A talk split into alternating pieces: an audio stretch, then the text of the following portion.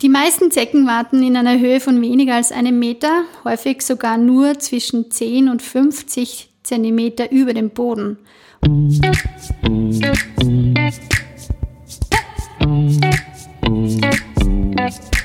Willkommen bei Gesund informiert, deinem Podcast, der Gesundheit verständlich macht. Wir sind Anja und Bianca von Gesund informiert und wir versorgen dich mit Fakten zum Thema Gesundheit. Langsam wird's Frühling und die Luft duftet herrlich frisch. Am Boden strahlt schon ein wenig Wärme ab und so hat man richtig Lust auf draußen sein, im Wald spazieren gehen oder sich auf der Wiese herumrekeln.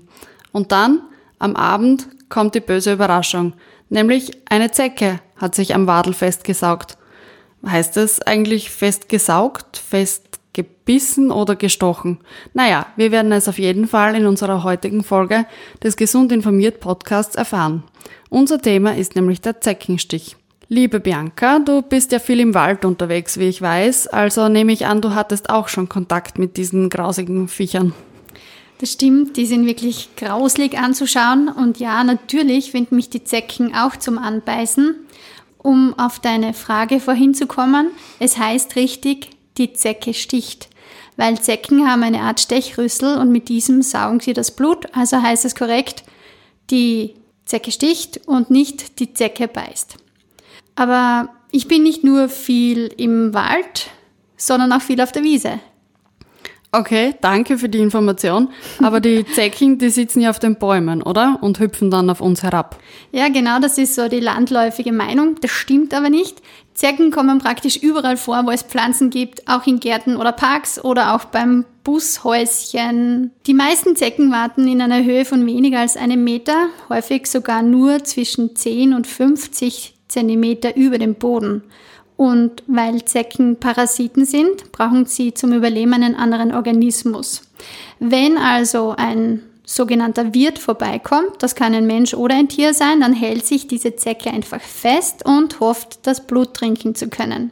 Zecken sind aber prinzipiell faul, also klettern sie nicht auf Bäume, das wäre zu anstrengend. Das heißt, sie fallen auch nicht von diesen Bäumen herab, sie können auch nicht springen. Und weil diese Zecken, wie gesagt, faul sind, halten, sich, halten sie auch so etwas wie eine Winterruhe ab. Aber sie sind dennoch das ganze Jahr über da, vorrangig zwischen März und November. Okay, die Zecke ist faul, die Zecke sticht. Das klingt ja jetzt alles halb so schlimm. Und selbst wenn mich die Zecke sticht, dann spüre ich ja eigentlich gar nichts und das bisschen Blut, das sie mir wegnimmt, ist auch nicht der Rede wert. Aber ich habe mal gehört, sie können Krankheiten übertragen, oder? Mhm. Mm, Zeckenstiche lösen oft eine juckende Rötung aus. Das ist eine ganz normale Entzündungsreaktion und die vergeht auch nach einigen Tagen wieder, wenn man die Zecke entfernt. Das ist ja sogar gut, weil durch, dieses, durch diesen Juckreiz merke ich erst, oh, okay, da ist vielleicht der Fremdkörper oder etwas an meinem Körper, das gar nicht da soll sein. Prinzipiell ist es aber so, dass die meisten Zeckenstiche keine gesundheitliche Auswirkung haben, also keine Folgen. Aber es gibt zwei Erkrankungen, die Zecken übertragen können. Das ist die Borreliose oder die Frühsommer-Meningoenzephalitis, auch FSME genannt, bei der sich das Gehirn oder die Gehirnhäute entzünden können. Ganz, ganz wichtig ist es zu wissen, dass nicht alle Zecken diese Krankheiten übertragen. Die Zecke muss nämlich dafür selbst Träger des entsprechenden Bakteriums sein, bei der Borreliose oder des Virus sein bei FSME. Und erst dann kann die Zecke diese Krankheit weitergeben. Wie viele Menschen betrifft es ungefähr? Ja, Borreliose tritt viel häufiger auf als FSME. Circa drei bis sechs von 100 Menschen, die von einer Zecke gestochen wurden, infizieren sich mit Borrelien. Und die Frühsommer-Meningoenzephalitis kommt viel seltener vor. In vielen Gebieten auch gar nicht. Aber bei uns in der Steiermark sind es zum Beispiel bis zu 5% der Zecken, die FSME-Viren in sich tragen. Beide Erkrankungen können nicht von Menschen zu Menschen übertragen werden. Das heißt, wer den Erreger in sich hat, der kann andere nicht anstecken. Mhm. Und woran erkenne ich die Krankheiten? Also vielleicht beginnen wir mit einer Borreliose. Ja, das ist schwierig. Also es gibt eigentlich keinen typischen Krankheitsverlauf. Wenn man sich mit Borrelien infiziert, dann erkennt man das am leichtesten durch die sogenannte Wanderröte. Da entwickelt sich um den Stich herum ein roter Hautfleck, der sich ringförmig ausbreitet. Das kann auch auf anderen Stellen am Körper sein. Diese Rötung, die tritt aber erst einige Tage oder Wochen nach dem Zeckenstich auf.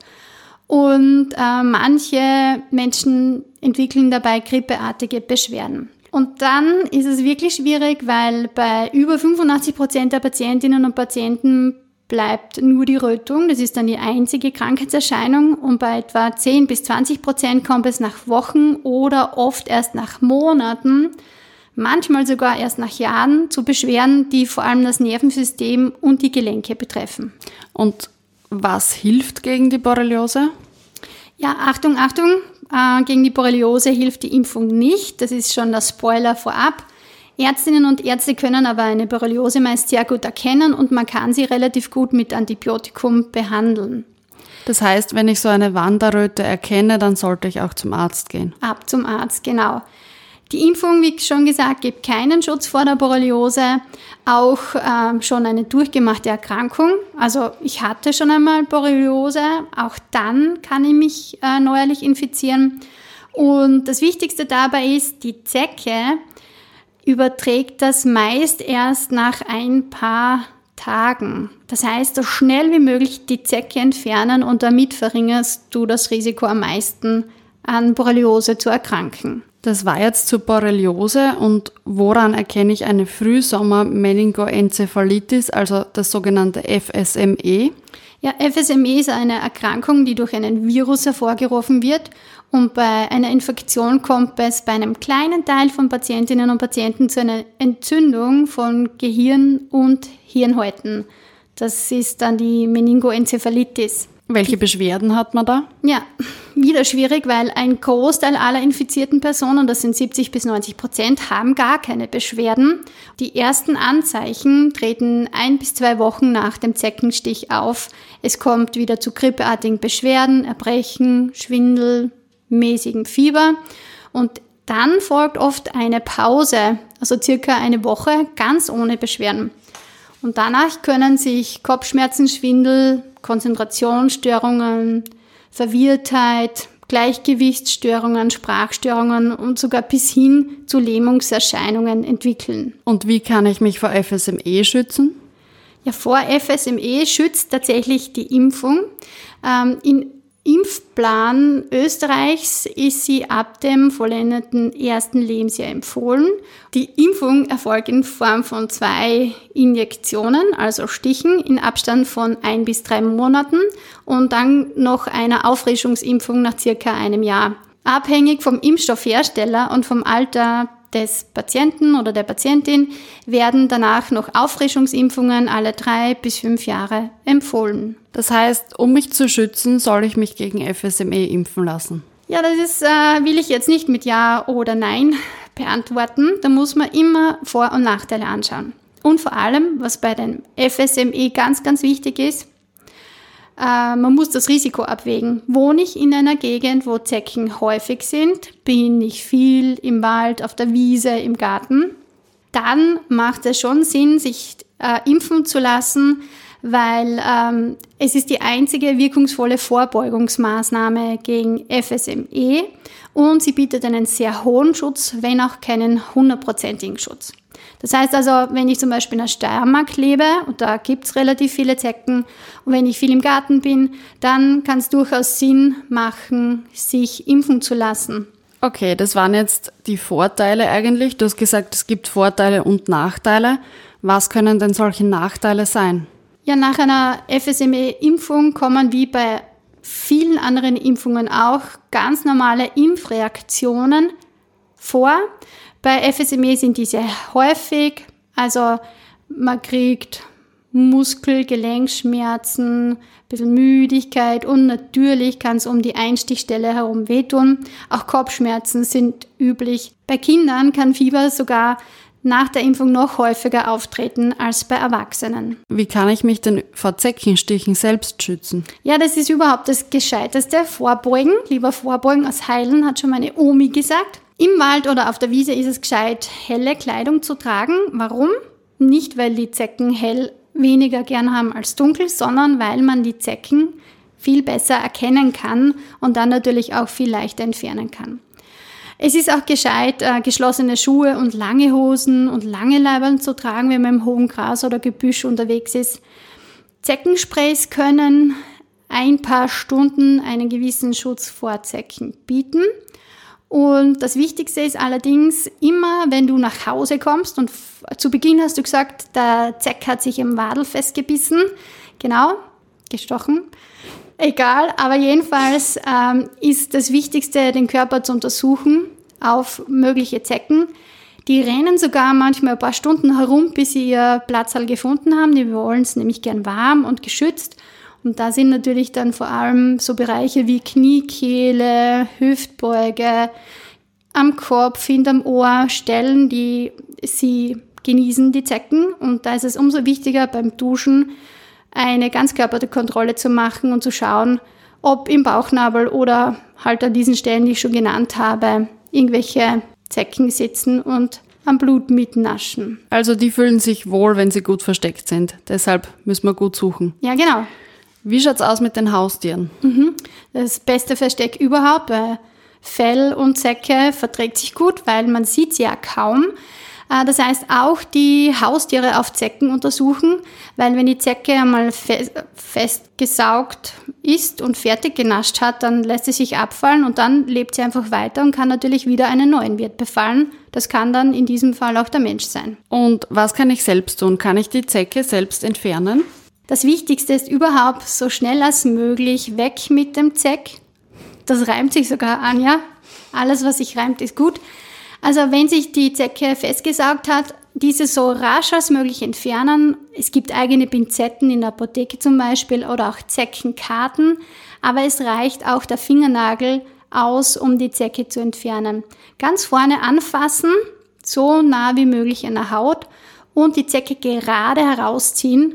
Wichtig wäre dabei auch, die Zecke nicht zu quetschen, damit sie sich nicht ärgert und dann doch noch was von ihrem Speichel abgibt in die Haut.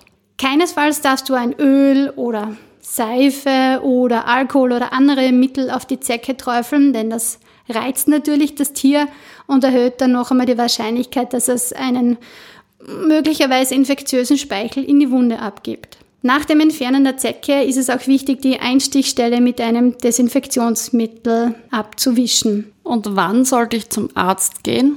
Also, wenn einem eine Zecke sticht, dann muss man nicht zwingend zum Arzt.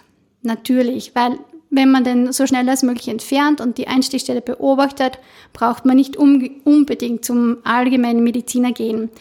Sollte die Zecke auch an einer Stelle sitzen, wo du überhaupt nicht dazukommst, das könnte auch sein, du lebst alleine, dann kann natürlich der Arzt oder die Ärztin dir auch helfen, dabei den Zeck zu entfernen. Okay, da haben wir wieder einiges gelernt in unserer heutigen Folge.